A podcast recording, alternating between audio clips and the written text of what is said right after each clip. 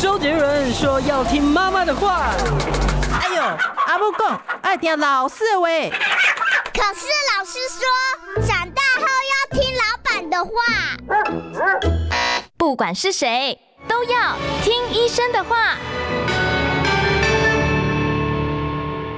嗨，大家好，欢迎收听今天的《听医生的话》，我是节目主持人李雅媛。今天坐在我身边这位美女呢，是台安医院牙科的主任李佳燕李医师。李医师好，雅云姐好。哎，今天呢，我要跟李医师谈的这个话题哦，就是植牙这个问题。其实现在牙齿呃有缺牙率的人很高，我看了一个统计说，台湾呢超过四十岁的人当中有七成都有缺牙，只是缺几颗不一样了哦。那我今天呢要先请主任帮我们解释一下这个植牙的原理到底是什么。好，呃，其实植牙是在在一九五二年，呃，在在一个瑞典的学者他所发明的。他发现这个钛金属种在兔子的关节里面会有产生。骨整合就是会产生一个很稳定的结构，所以它利用这个原理把它放在口腔里面，然后就是现在的植牙，我们就把这个钛金属植在齿槽骨里，那我们发现这个钛金属呢跟我们的齿槽骨可以产生很稳定的结合的构造，而且它可以负担力量，有功能，所以一开始是这样子的。是好，那在什么情况之下您会建议说病人可以考虑植牙呢？嗯，其实现在缺牙的呃处理方式很多了，嗯，那那但是有几种方式我们可能跟病一起讨论，我们也可以做牙桥，也可以植牙。所谓牙桥，就是说我中间缺一颗，然后两边的牙齿还很好。然后我就做三个牙套把它套起来，是这样子吗？对，对，那就是那这样的优点呢，就是我们不用做手术，但是前后牙就要磨小一点，套在一起。嗯，那或者是我们就选择植牙，植牙相对也比较保守，我们呃就不用去动前后的牙齿，只要做一个呃植牙就好了。嗯，那或者是有些病患他们就做活动假牙，就是用钩钩勾在前后牙个桥，呃，就是当个。就是金属勾勾那种，对不对？对对哦，就是很多老人家是前后勾住，然后中间一颗假的瓷牙这样子。对，是。那我像我们很多这个做做假牙的人都有经验，就是当我的牙根还在的时候，我是可以直接套一个瓷牙上去的吗？当我们牙根还在，而且也很健康、很稳定，可以受力的话，我们这牙齿我们就尽量能够保守它。那我们可能就做个牙套把它保护起来。嗯呃，看他可能他的需求，或许是填补啊、牙套啊，都可以让这个牙齿的呃功能啊恢复啊，那我们就可以留住这个牙齿。那通常会讨论到植牙，都是因为这个牙齿可能已经不堪使用了，或是它已经无法再恢复原本的状看状况了，那我们可能就拔牙，然后以植牙来取代它。是您说的这个不堪使用，是指它连牙根都没有了吗？对，像是有可能是牙冠蛀得很深啊，或者是呃牙根已经不够强壮啦，这些情形我们就可能选择拔牙或植牙这样子。哦，其实现在好像医生都不太。轻易的帮患者拔牙，就是能帮你保留就尽量帮你保留啊。对。那讲到这个牙桥，我就想问一下，你前后的牙都要磨小啊？你把这个珐琅质磨小之后，会不会让这前后两颗的牙齿更容易龋齿，或者是更容易出现呃牙周病呢？对啊，所以就是呢，确实有这个风险。确实，因为我们好的珐琅质本来是个保护的，那那被我们磨耗掉之后，真的会产生这些风险。所以嗯。我们在做牙桥或做植牙前，我们都该谨慎评估哪一种比较适合我们，然后看这个条件。如果有些病患他是没办法做手术，那我们可能就用牙桥来取代这个处理方式。那如果他是可以做植牙手术，什么叫没有办法做手术啊？你可不可以举个例子啊？好啊，像像如果这个病患他有严重的高血压。哦，高血压不能拔牙的。如果有严重的高血压，拔牙就要小心，可能血压控制好，或是他有呃严重的心血管疾病哦，这可能拔牙这些手口腔的手术啊，可能就要谨慎的评估。嗯，那可能这时候我们就是用牙桥来取代这个缺牙的问题。哦，是哦，所以牙桥是其实是在比较保守的这个方面来做的一个这个处理就是了。讲它是保守，但是又你又得磨耗前后牙的牙齿，所以这个是有个呃有个要考量的地方。我一定要磨两颗吗？我不能只磨一颗，我只套单边不行吗？嗯，也是可以这样做，但是它的成功率可能就会比较低，因为如果前后牙都有桥墩，当然比较稳定嘛。那如果只用一颗，那可能就要用嗯一些粘着式的方式，嗯，让这个牙齿可以稳定的留在口腔内，让它有功能这样。所以其实很多东西都要考。考量进去。是，那那个打到牙齿里面，比方说我今天要做一个瓷牙，我打到牙齿里面那个钉子的长短有没有关系？会不会长钉长一点，我就比较稳了？哦，对，我们常常听呃，病人一定常常问我们什么是钉子？嗯啊，通常就是根管治疗之后呢，我们可能这个齿质我们要恢复它的原本的状况，我们常常会说我们要做个钉子，嗯，那就是我们会放个像金属的材料，或者是现在那种呃。碳纤维的材料在那个牙齿的中间，嗯啊，以以便能够恢复它的形态，或是让以后是做制作的牙套比较有好的稳定性。那这个长短就会考量到我们呃剩下的尺子有多少，所以打太深的时候，剩下的尺子就拿掉太多了，尺子剩太少。那如果打太浅也不行，怕会产生以后的牙根断裂的风险，所以这个都要都要精算的。嗯，是好。再来，我要问你说，缺牙是不是一定要补哦？因为如果说我缺。的就是最后面的牙齿，那这个你说缺中间的，我怕这个两边的牙齿这样倾斜，可是缺最后面就没这个问题了吧？嗯，对，如果是缺，我们一般人是口腔是有三十二颗牙，如果包含智齿的话，嗯，如果我们现在讲的是缺了智齿，其实智齿缺的是不用再补回来，嗯，但如果我们缺的是大臼齿的话，嗯，那我们就会建议病患缺了一定要补回来，尤其是现在我们有个口号叫做八零二零，就是八零二零什么意思？就是说八十岁的人要有二十颗。颗牙，然后六零二四，嗯，六十岁的人要二十四颗牙，我已经不合格了。哦，八八十岁要有二十颗牙，对，六十岁要有二十四颗牙，对。但是这个所谓的二十或二十四补过没关系嘛，对不对？我们可以利用植牙把它加分回来，哦，那这样子的口腔的功能就可以恢复。哦，所以植牙你们也当真牙看了，就是。哎，对，植牙它的功能几乎跟自然牙一样，咀嚼功能啊、感觉啊、受力的啊，跟自然牙都可以相仿。好，那我了解了。那我接下来就要问一下啊，这个治疗效果上面，因为你知道，真的很多人一听到植牙，医生说我建议你植牙，就会先考袋考虑一下我自己口袋要花多少钱，而且第二个问题就是。时间很长，然后要动手术，觉得很可怕哦。那我先问一下，就是治疗效果上面，植牙是不是真的是最好的？呃，如果。本身的齿槽骨结构很好，或是呃还算 OK 的话，我觉得植牙相较于活动假牙，那个吃东西的感觉是提升很多的。我们呃病患常常会问说，诶，这个植牙跟活动的有什么差别？活动假牙它就是一个拿上拿下的装置，就是你可能吃完饭要拿下像老人家全口假牙那种。对，嗯，那它那个承受力量大概是一般牙齿的三十 percent 而已。哦，所以是很低的。那植牙的话，几乎就跟自然牙一样，大概九十到一样一百 percent 的感受力。所以其实用植牙的话，几乎是恢复我们原本口腔的功能。哦，是，那会不会有个异物感？说，哎，我装了一个什么东西在里面，会会不会有觉得怪怪的？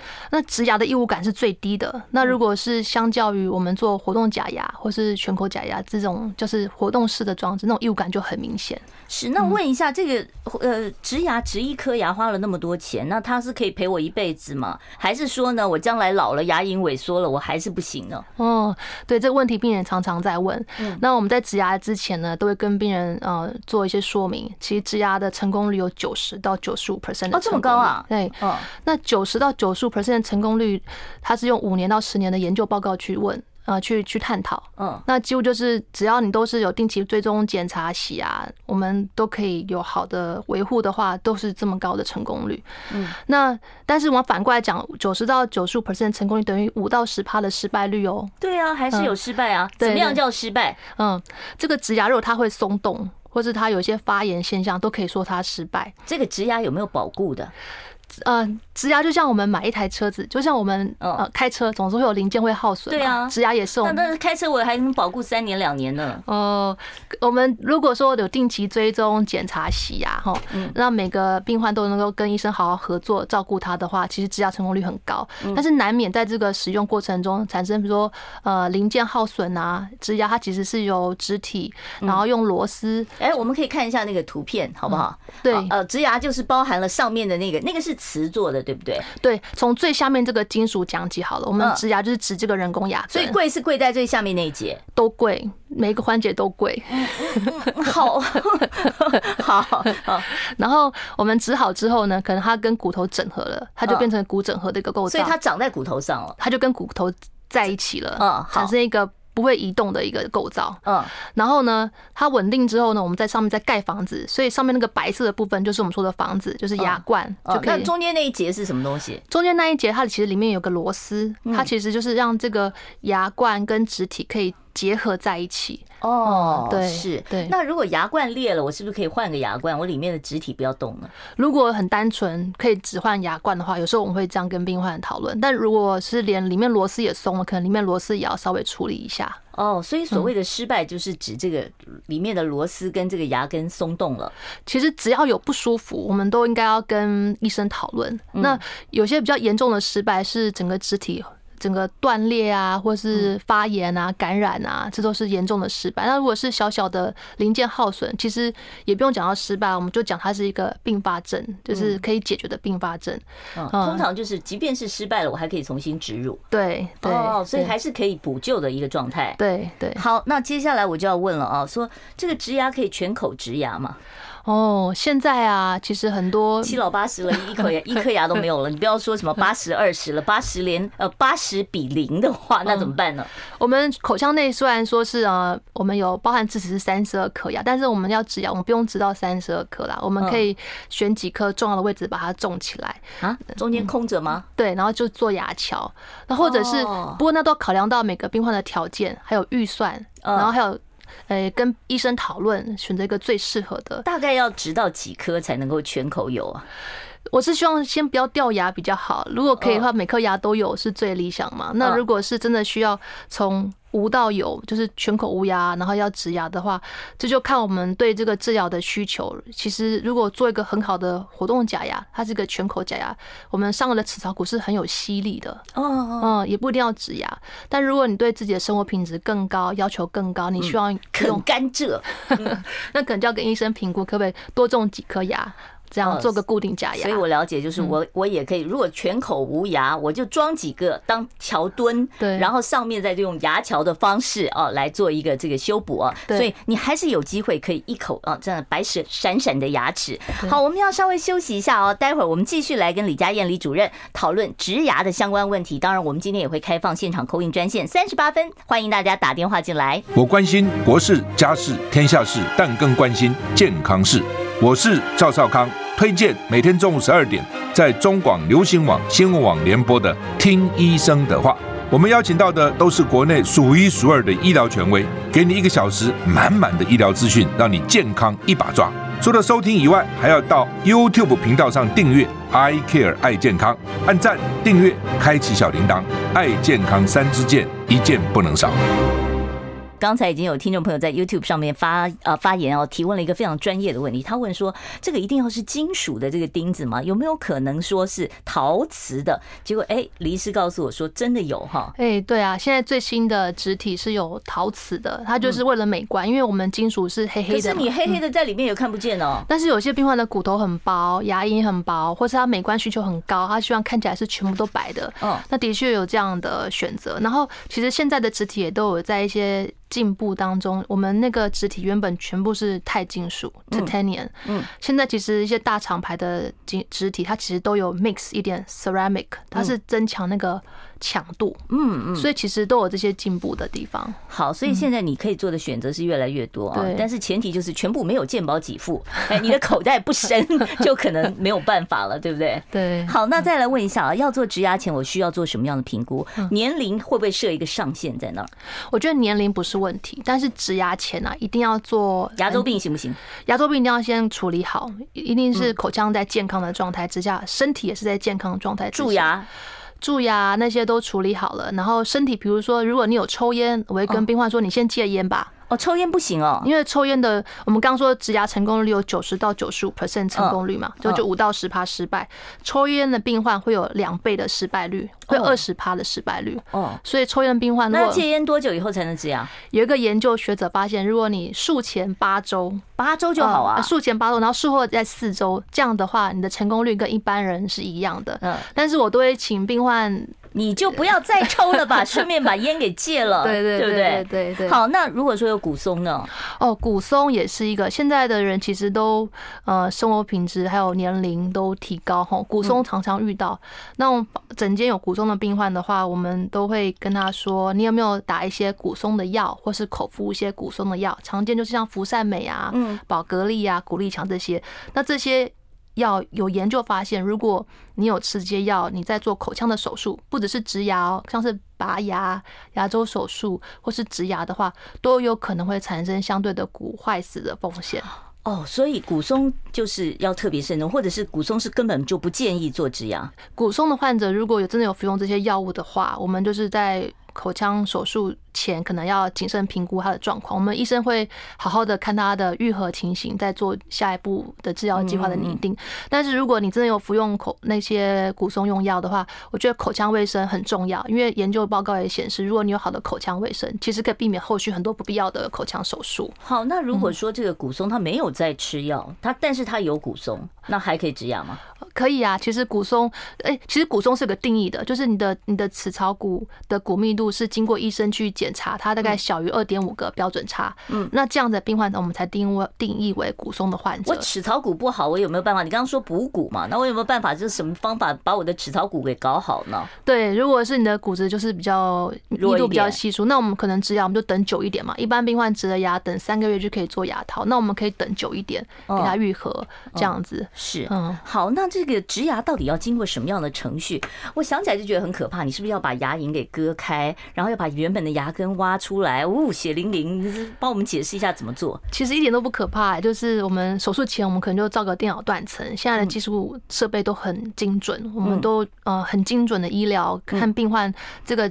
植牙的相对应的位置，它的齿槽骨的状况，在手术前，我们医生就可以在电脑上先模拟手术会发生的问题，可能避开一些重要的神经血管构造，就不会像您说的血淋淋那种现象。所以不会血淋淋啊？这都是要切开吗？不是说什么牙周翻瓣手术，那个是做什么的？那就是切开。但是因为如果你有控制好，你不要碰到一些很重要的神经、重要的血管，其实那些血液流血情都是比较表层，我们牙也是可以控制住的。那是就是像我们拔牙一样打几针打在嘴巴里就可以做了吗？对啊，就局部麻醉就可以做。然后我们术前就好好的评估，就是尽量不要破坏到，比如说有人上颚窦啊，会有一些鼻窦的问题啊，或者是下齿槽有神经管啊，这些我们如果避开的话，其实就是相对比较安全。会不会啪一下割到上鼻腔去了，造成一些溃疡啊什么的问题呢？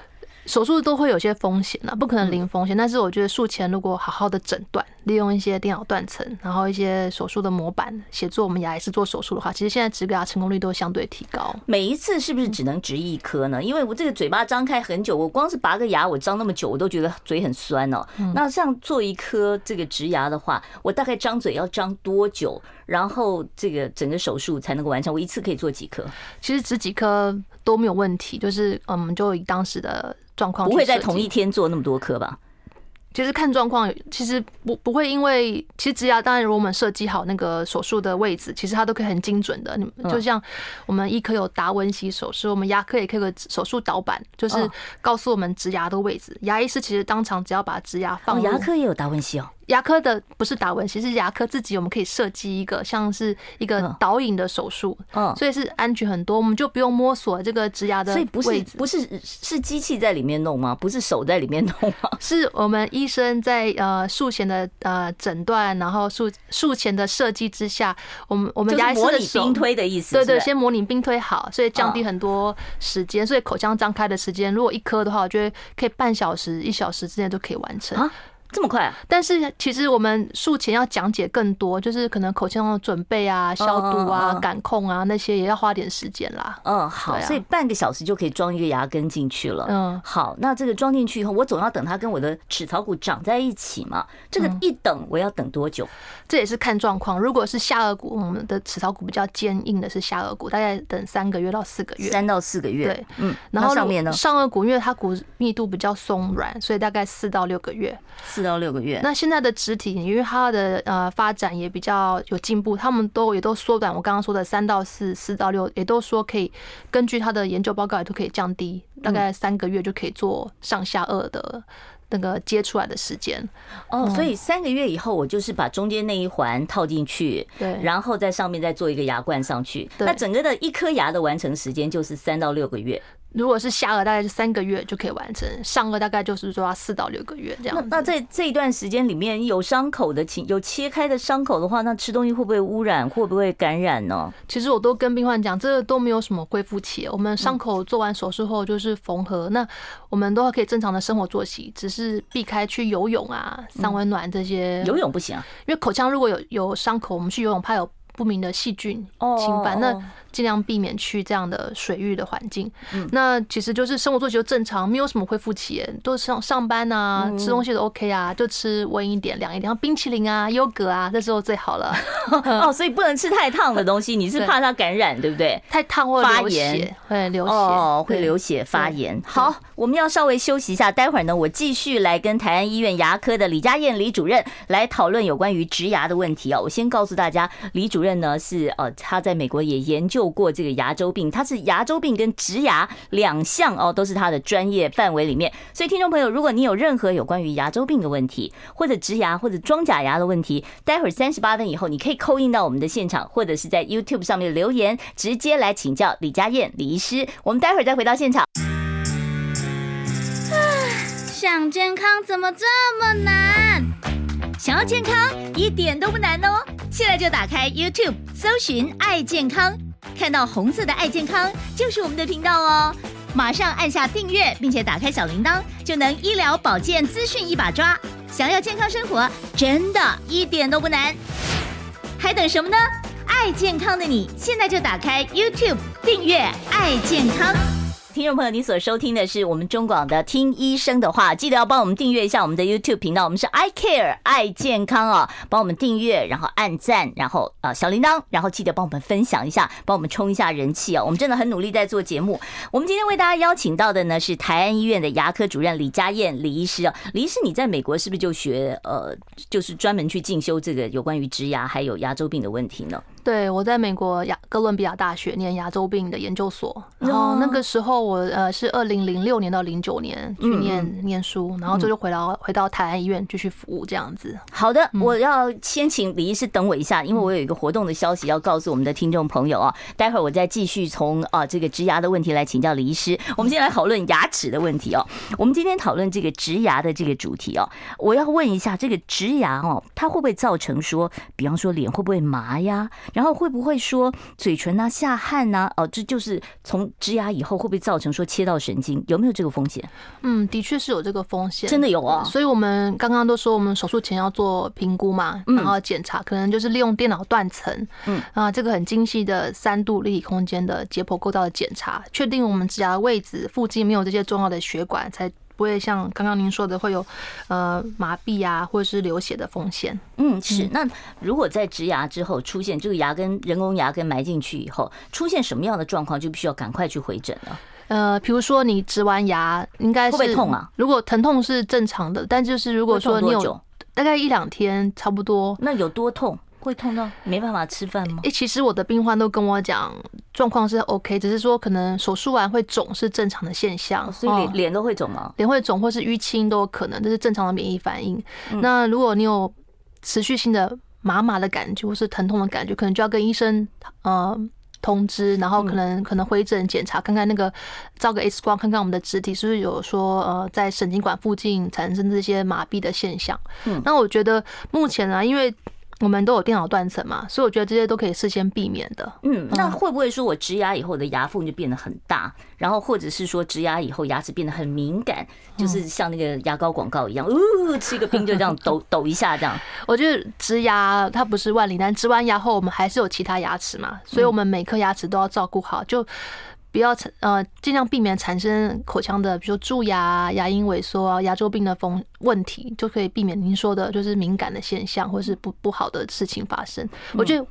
定期检查洗牙其实蛮好的。这个民众可能是多久要洗一次牙？定期检查要多久？我觉得至少半年。那如果你是有牙周病的风险，其实有时候固定三个月回诊，让医生看一下，看看你的清洁状况。然后如果我们有发现什么问题，赶快就可以尽早处理。哎，小孩子都涂氟，那我们这都已经七老八十了，可不可以？现在我也很讨厌蛀牙呀，还要凿啊什么的。那有没有可能我们大人也去涂氟？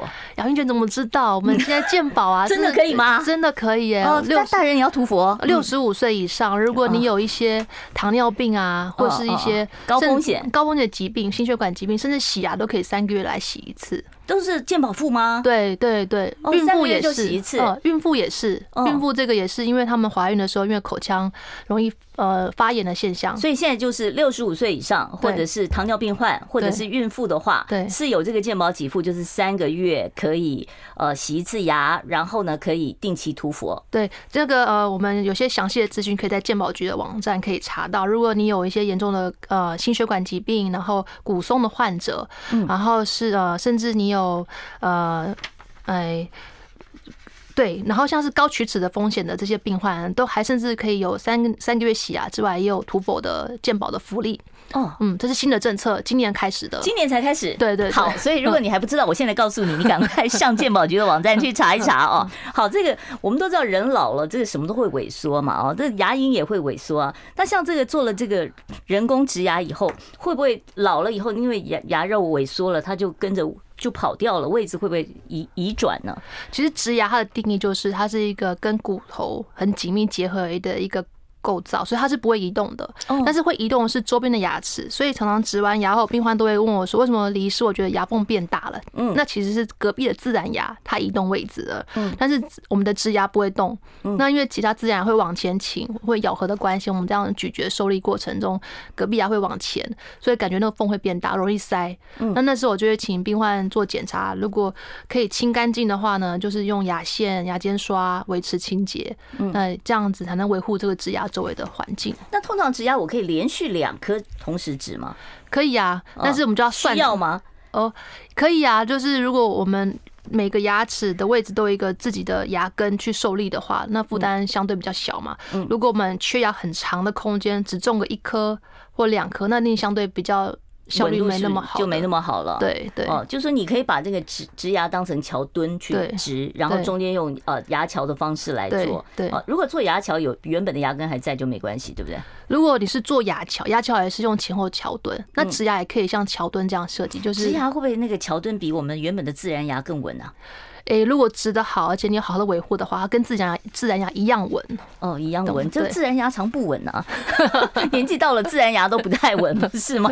好，那我如果待会儿呢，听众朋友，你有任何牙周病的问题啊，龋齿的问题，就蛀牙的问题，或者是呢，你要装假牙的问题啊，全口假牙的问题，还有我们今天的主题植牙的问题，待会儿三十八分以后，我开放现场的扣印专线啊，零二二五零九九九三三，零二二五零九九九三三。我都欢迎听众朋友呢，可以直接打电话来请教呢。呃，我们今天邀请到的嘉宾啊，李佳燕李主任，李主任呢会给您一个专业的建议啊。李主任通常这个想要植牙，你要我们想清楚哪些？除了钱以外，嗯，我觉得最重要就是呃自己，比如你有糖尿病有没有控制好，然后有没有戒烟，嗯，然后齿槽骨有没有健康。牙周有没有健康？好，我关心国事、家事、天下事，但更关心健康事。我是赵少康，推荐每天中午十二点在中广流行网、新闻网联播的《听医生的话》。我们邀请到的都是国内数一数二的医疗权威，给你一个小时满满的医疗资讯，让你健康一把抓。除了收听以外，还要到 YouTube 频道上订阅 I Care 爱健康，按赞、订阅、开启小铃铛，爱健康三支箭，一件不能少。好，我要准备开放我们现场 call in 专线零二二五零九九九三三，已经有听众朋友在线上等了。我们接第一位听众朋友电话，你好，请说。主持人医生啊，请问刷牙太用力，医生常常就把珐琅质刮坏掉，请问有什么办法可以复恢复珐琅质正常吗？那刷牙不会把珐琅质刮掉吧？刷太大力用钢刷吧，所以要选一个软毛牙刷，然后轻轻牙刷是软的，对不对？对，选软毛选软毛比较好。对，有人说用小孩的牙刷特别好，是真的吗？小孩的牙刷好在它刷头很小，很灵巧。但你说小孩的牙刷刷毛其实也蛮硬的，我觉得还是要选一个适合自己的，刷头小的，然后刷毛软的，然后灵活去运用的。电动、手动有差吗？电动电动的其实比较有效率哦，真的比较有效率。对对对，所以我觉得。电动牙刷是一个蛮好的选择。好，那另外他刚才说的珐琅质被他刮坏了，那能补回来吗？珐琅质刮坏真的就回不来嘞，就只能套一个瓷套子把它盖住。对，但是要避免之后再刷坏，所以我觉得一个好的刷牙习惯很重要。嗯嗯，那刷牙能把牙刷坏哦，这个也很难想象。因为刷牙真的这个是从小学到大，我现在也在练习啊，每天就吃完饭就刷。要刷多久啊？三十秒。三十秒有点太少了，三分钟，三分钟，好，尽量刷刷刷三分钟，尽量刷到三分钟。好，下一位听众朋友，你好，请说。那好，我想要请问一下，就是医生，我以前做的那个牙套啊，它就是我那时候是做那个白瓷的，然后它的靠近那个牙肉的部分是牙龈嘛，就是牙肉的部分，它会有一层，就是会有一个接缝处会有黑黑的。嗯，好，这个然后我还有一些问题耶，是你你然后嗯。你请说。好，然后第二个问题是我有就是上次去看医生的时候，那医生就是他说我有牙周病嘛，嗯，然后后来他就是用一种器具去刮刮那个牙结石，然后他还一边喊说一边喊几号几号几号，然后他就跟我说我我有牙周病，必须要做治疗。可是我刮完之后酸痛了，应该有两三个礼拜。我想要问医生为什么会这样？好，我们一个一个问题来回答啊。第一个就是做了瓷牙，结果接缝的地方黑黑的，觉得不够好看啊。那这个是为什么？呃，其实啊，瓷牙其实如果是全瓷冠的话，它真的是可以解解决很多美观的问题。那如果牙齿本身就比较深色，或是你还有蛀牙没有处理好的话，可能就会有您说的那些黑色的线条。所以我觉得可能是要看看是不是有在蛀牙。然后就产生黑黑的阴影哦，所以说里面那剩下那一点牙也有可能有蛀牙的问题了。对，哦，那怎么办？那需要把瓷套拿起来重新整理吗？如果真的很在意美观，在美观区，我们可能就是要处理。那真的在后牙区，如果是蛀牙，也要赶快看医生，确定是不是蛀牙，那把它处理好，才不会产生后续更严重的问题。好，那另外牙周病刮牙结石，那应该是刮牙结石吧？对，啊，那这个这个这个，他说几号几号几号牙结石还分几号吗？他这医生说的是那个刮刀的号码啦，所以这是个很。专业的牙医师，我觉得这个他会说，我我觉得这是我们牙医师常常在用的器械，所以我这样听我大概知道。所以您看了一个应该是很仔细的牙医师，那治疗完的确会像有像您说的会敏感，嗯，所以但是只要我都会跟病人话说，你就评估看看，记录看看你的敏感程度是越来越少，嗯，大家就可以比较放心。那如果用那什么抗敏感牙膏有用吗？嗯，因为这个敏感现象真的是是正常的现象。那有抗敏感，会好吗？牙膏敏感它会随着时间会慢慢变缓。变少，所以没那么敏感。对，只要他的状况是改善的，我们就可以放心。那如果你真的有持续性的不舒服，我觉得我们就要做进一步检查，看他们是其他问题造成的，比如说是不是蛀牙啦，或是其他问题啊，这可以找出来。嗯，好，呃，我们再看呃这个下一位听众朋友，你好，请说。喂。哎，麻烦你把收音机稍微关小一点，要不然我这边听不清楚您的声音。哎，啊，那个啊，我想请问一下李医师哈，就是啊，我们洗牙哈。除除了健保之外，我们自费。如果我自费的话，缩短成一个月或两个月就自费去洗一次，这样子有没有必要？啊啊，就是这样好吗？会不会对牙齿视力反而是一个伤害？好的啊，嗯啊啊，第二个是就要跟李医师请教的是，电动牙刷呃，目前比较多的是呃震动的，就是音波型震动，还有一个旋转的，那有两款，嗯，哪一种比较好？啊，是哪一种啊？或者是比较适合怎么样的人？好，谢谢你。好，两个问题都很实用啊。第一个，他说这个洗牙是不是像像像这个越洗越越洗的越多越好？一个月去洗一次行不行？嗯，我们当然要看每个病患的需求啦。如果他的口腔卫生真的很不好，然后他也很愿意让自己的口腔健康能够恢复的话。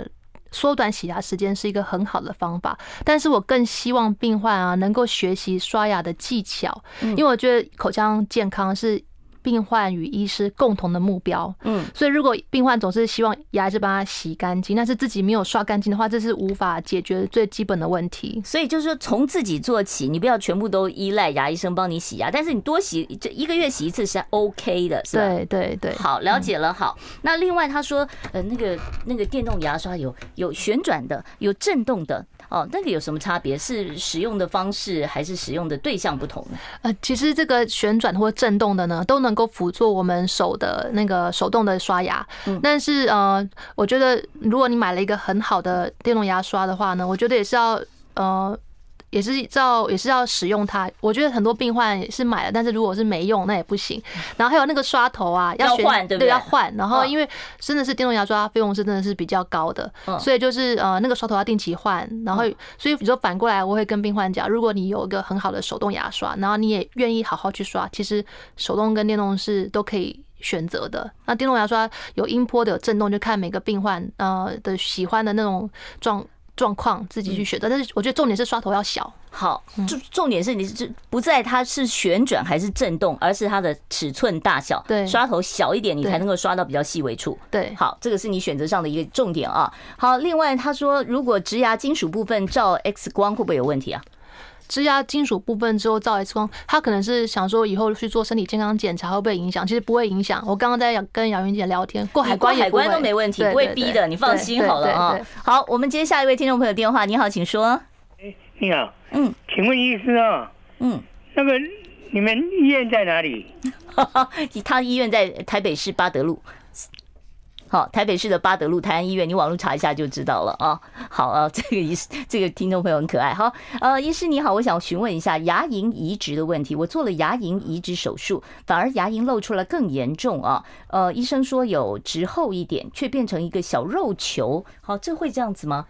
嗯，就是牙龈移植手术啊，现在是呃很多病患因为。牙龈萎缩的关系，所以有这样的手术的需求。从哪里移植过来啊？我们会从上颚的牙龈，好那边切一块过来。对，那那个切过来的那一块还自己还会长出来，所以不用担心。所以这个病患也可以跟原本的医生再讨论看看有没有需要过几个月再做一次手术。如果他不满意这个状况的话，如果他有蟹足肿，会不会说弄过来就变一个肉球？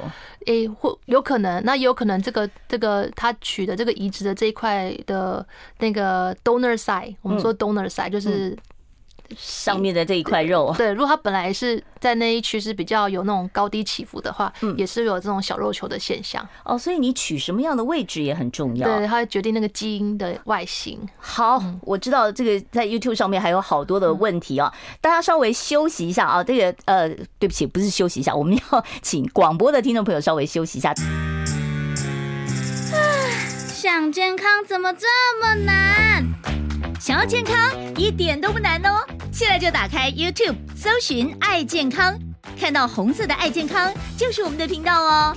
马上按下订阅，并且打开小铃铛，就能医疗保健资讯一把抓。想要健康生活，真的一点都不难，还等什么呢？爱健康的你，现在就打开 YouTube，订阅“爱健康”。好，我们今天呢，现场为大家邀请到的是台北台安医院牙科的主任啊，呃，在美国呢也是专门学哦植牙还有牙周病的专家啊，李佳燕李医师在我们节目现场。我们接下一位听众朋友电话，你好，请说。喂，你好。哎，你好，请说。哦，你好，我想请问一下医师哈，我有植过两颗牙，但是我的智齿部分如果要植牙的话，那个好植吗？因为医医生他说这边植牙好像有很大的困难。哦，智齿要植牙，智齿还有人特别就拔掉了呢。我觉得如果很后后面的智齿位置可能没有那么需求的话，嗯，我们比较不需要植牙。哦，智齿，因为我啊，您您说少，等于算是我是有三颗牙都就是缺三颗牙，所以我才想说。智齿如果可以治牙，否则的话我哦，你要做牙桥这样对哦，对对对哦，我知道，因为他后面最后三颗缺了，所以他想说，如果智齿这个位置他能够植一个桥柱的话，那是不是中间三颗就可以做个牙牙套了？这样可以吗？这可能真的要看看看看他个人的情况了哈。那这可能要做进一步的评估哦，现在没有办法给您太具体的建议啊。我们接下一位听众朋友电话，你好，请说。医生啊，每次检查牙齿都给我喝那个漱那个红药水，他是看我刷刷不干净，那个不小心吞进去，那个红药水会怎么样？哦，好，哦，是，这个都要建档照 X 光，X 光产档照会怎么样？哦，好好，这个第二次提问的听众朋友，您请说。好，这个问题很棒。这个红药水的医生是一个很好的医生，他给你素那叫做牙菌斑显示剂，它其实是可以让我们看到我们的牙菌斑。那因为牙菌斑本身的颜色是白色的，嗯，有些年纪大的患者其实看不见，嗯，但是因为你看不见又没有办法刷好，你的牙周病就没办法进步。所以他是在让他练习刷牙。对，这是一个非常好的医生。然后喝到一点点没关系，但是我觉得有这样的好的医生就好好配合，他是很想帮助你的牙周病。嗯，然后您说每次检查都要照 X 光，原因是因为哦，我们有一些呃牙齿的状况一定要看，光靠肉眼看不出来，一定要看里面骨头的状况。对，那 X 光辐射剂量，因为现在的 X 光都是数位化了，它的辐射剂量都小于传统的三分之一。嗯，就像我们走路出去晒太阳都有辐射剂量，我们看电视荧幕也都有辐射剂量，我们坐飞机微波炉都有吗？对，那所以这个辐射剂很低。我们通常坐一趟美西到台北的航班，大概可以照个十到二十张的 X 光，所以是安全的，所以不用担心。好，放心哦，你照口腔的这个 X 光是安安全的啊。好，我们先来回答一下 YouTube 上面的问题。我现场扣印专线我会持续开放二五零九九九三三。好，请问一下李医师，牙龈萎缩有洞，牙龈移植目前是标准治疗吗？效果如何呢？谢谢您。嗯，牙龈移植啊，我在美国念书的时候，就是二零零六到零九啊，嗯，那在纽约念书那边的病患，其实对自己的口腔意识是很高的，他们对牙龈萎缩是很重视的。我觉得现在台湾也目目前有这样的趋势，嗯，尤其是我们刚才在讲植牙，我们都讲要好的骨头，其实好的牙肉也很重要，嗯，要有硬组织就是骨头，也要软组织就是牙龈，这两个都是很好的状态之下，对植牙日后的成功是一个很稳定的基石。所以牙龈移植哦，就是牙龈萎缩到有。动哦，那牙龈移植是标准治疗，对不对？诶、欸，看我们的他，因为我不太讲，不太清楚。他说牙龈萎缩有洞，是说牙缝中间的洞吧？应该是说牙齿跟牙齿中间，那我们叫做 block triangle，就是常常会有黑三角。对对，黑三角。嗯，那的确有一些病患是有美观的需求。那那个能不能利用牙龈萎缩回复呢？那个真的要跟医生好好评估检查。嗯，是有些病患是没办法改善，但是那个治疗也是比较困难的。但是有好的牙肉，的确是会让我们刷牙比较好刷，维护我们的口腔卫生跟健康。好，我们下一位听众朋友，你好，请说。请问一下，我二十六岁才掉乳牙，那多久以内要需要植牙？哦，二十六岁才掉乳牙，真的很晚哦。嗯，那有碰过这样的案例吗？有些病患的乳牙是，就是像刚刚这位听众说，他就是不掉，他就是跟骨头整合在一起的。然后就是，那他恒齿也长了，是不是？他就是不长恒齿了，他就是用乳牙取代原本的恒齿，或是他乳牙底下没有牙。那那你们怎么看得出来这颗牙是乳牙还是恒齿呢？上面又没有标一二。这个有密码，我们有照 X 光就看得出来，很简单，就是乳牙就是小小颗，很可爱。嗯，然后恒牙的牙根就比较长。哦，所以它害的这个恒牙没办法长出来了，就是天生的啦，这是基因的问题，就是它的乳牙底下没有一个恒牙的牙胚。那这怎么办？那这个乳牙也帮助这位病患二十六年，我们要好好谢慰谢谢这个乳牙。那将来如果这乳牙掉了，我们如果条件不错，也可以植牙回来，或是做牙桥啊，把它恢复原本的那个稳定的状况。哦，所以它的乳牙是确实是比成恒齿的尺寸会小一点，恒牙对啊，恒牙的 size 都比较大一点点，乳牙都比较小。好，呃，我们再来看 YouTube 上面的这个问题哦。他说：“请教植牙前后用电动牙刷跟冲牙机保养适当吗？会不会太过刺激了？尤其是那个在刚刚人工植体放上去还没有装牙冠的时候。”对，通常手术后植牙手术后，如果说还有伤口的话，我们用冲牙机可能要小心一点。那但是清洁还是很重要，不要直接冲那个伤口，对不对？对对。哦，好，所以清洁那就是手动刷牙，就轻轻刷，或者是用漱口水咕噜咕噜漱一漱，保持清洁。好，我们接下一位听众朋友电话。你好，请说。哎，你好，谢谢哦。嗯，像那广告他说要补充硼跟维他命 D 三哦。嗯。对对，齿槽骨有多大的帮助哦？嗯。那食物中有哪些含有硼？这样好，谢谢。他说的是，他说的应该是说吃维他命对齿槽骨有没有办法改善？他说维他命 D 三对齿槽骨有改善，有吗？其实呃，吃这些维他命对身体状况都会有改善，但是因为齿槽骨啊，有的时候你缺乏的那些齿槽骨不一定是靠这些维他命就能够补回来的。嗯，所以但是吃。维他命对身体是有好的啦，我觉得如果你不要过量都 OK 了。对对对，嗯嗯，好，所以你在安全剂量里面 OK 啊。他说，请问一下李医师，植体有尺寸大小吗？如果齿槽骨太小，我可以选择小号的植体吗？对，肢体有分尺寸，所以每个病患都要经过医生仔细的检查跟诊断，然后选择一个适合的肢体。嗯，对。好，他说我五十五岁的弟弟曾经中风，要吃抗凝血剂，停药了怕危险，但是他蛀牙有牙周病，牙齿脱落了。嗯，怎么治疗呢？对，如果这个病患刚刚中风，他一定会服用一些抗凝血剂。那这段时间，抗凝血剂还有身体的状况是最重要的，嗯，比牙齿重要。对，所以千万不能随意停药，一定要跟自己的心脏内科的医师做沟通咨询。那那这段时间，就是好好的口腔卫生，就是刷干净，啊，吃完饭就刷干净，用牙刷、牙尖刷、牙线维护口腔卫生。嗯，好，小这一题我都可以回答。五十几岁还可以做牙齿矫正吗？可以的，没错吧？对啊，牙齿矫正就是没有年龄限制，但是就是可能要跟医生讨论这个治疗的疗程会有多久，然后复杂度。好，水雷射可以治疗牙周吗？哦，水雷射是新的一些技术，然后它能够辅助做牙周病的治疗，可以呀。好，可以。好，今天因为时间关系，外面已经跟我画圈圈了，我不再接听其他听众朋友电话。今天这个听众朋友提问非常的踊跃，我们非常谢谢台安医院牙科的主任李佳燕李医师到节目中来回答这么多听众朋友的问题。谢谢李医师，谢谢杨明姐，谢谢。好，呃，对我们节目呢，如果说啊有任何的问题，都欢迎你反映给我们。当然，也希望你订阅我们的频道，我们是 I Care 爱健康。明天中午十二点零五分再会喽，拜拜，拜拜。